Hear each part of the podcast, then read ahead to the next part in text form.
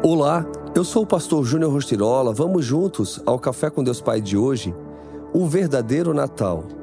Hoje, na cidade de Davi, nasceu o Salvador, que é Cristo, o Senhor. Isto servirá de sinal para vocês. Encontrarão um bebê envolto em panos e deitado numa manjedoura. Lucas 2, 11 e 12. Existe um grande motivo para celebrar hoje.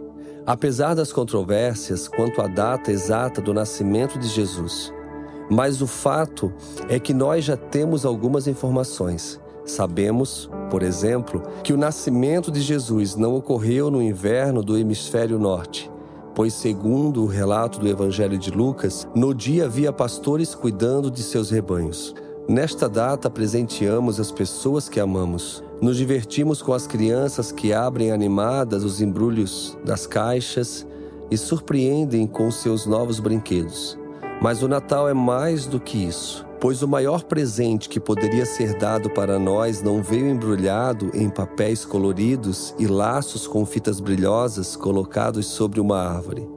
O nosso maior presente veio embrulhado em panos rústicos e colocado em uma humilde manjedoura.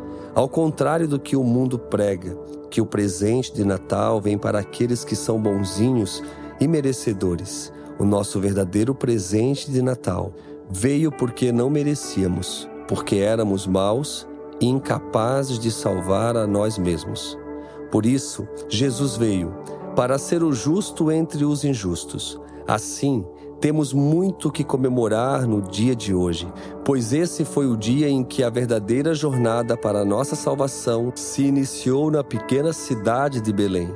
Uma vida plena aqui na terra, uma vida eterna lá no céu. O melhor presente de todos. Jesus conquistou tudo isso para você. E a frase do dia diz: O Evangelho não promete riqueza, promete salvação. O verdadeiro Natal é Jesus, que nós possamos celebrar o nascimento de Jesus nas nossas vidas. E assim então viver de fato todas as suas promessas aqui na terra e um dia desfrutar da salvação que foi conquistada por ele na cruz do Calvário.